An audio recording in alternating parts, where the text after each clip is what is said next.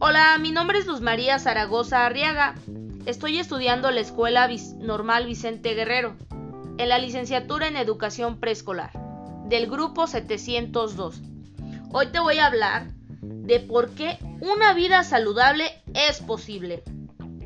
Desde pequeños, en nuestras casas y escuelas nos inculcan hábitos alimenticios, físicos y de higiene personal Darle seguimiento puede resultarnos difícil, a tal punto de caer en el sedentarismo. Pero no te preocupes, que gozar de una vida saludable es posible si se tiene voluntad. Debemos cuidar nuestra forma de alimentarnos principalmente. Esto contribuirá a prevenir enfermedades como la obesidad y la desnutrición. Comer variado, suficiente, equilibrado nos ayudará a tener un buen funcionamiento en nuestro cuerpo. Además, debemos hidratarnos adecuadamente.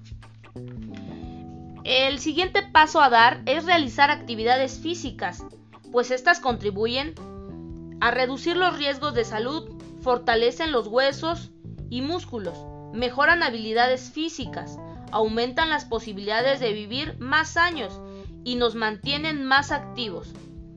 El siguiente paso a dar es crear hábitos de higiene personal, pues es súper importante, tanto como los dos anteriores.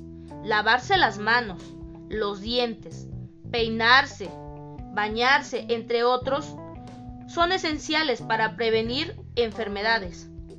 Los hábitos de higiene personal son los que nos permiten vivir una buena salud y gozar de una mejor calidad de vida.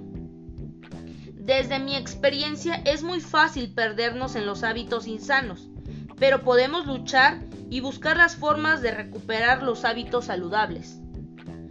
Cambiar nuestra forma de alimentarnos, realizar actividades físicas y prácticas de hábitos de higiene personal nos ayudarán a gozar de una buena salud para vivir una vida plena.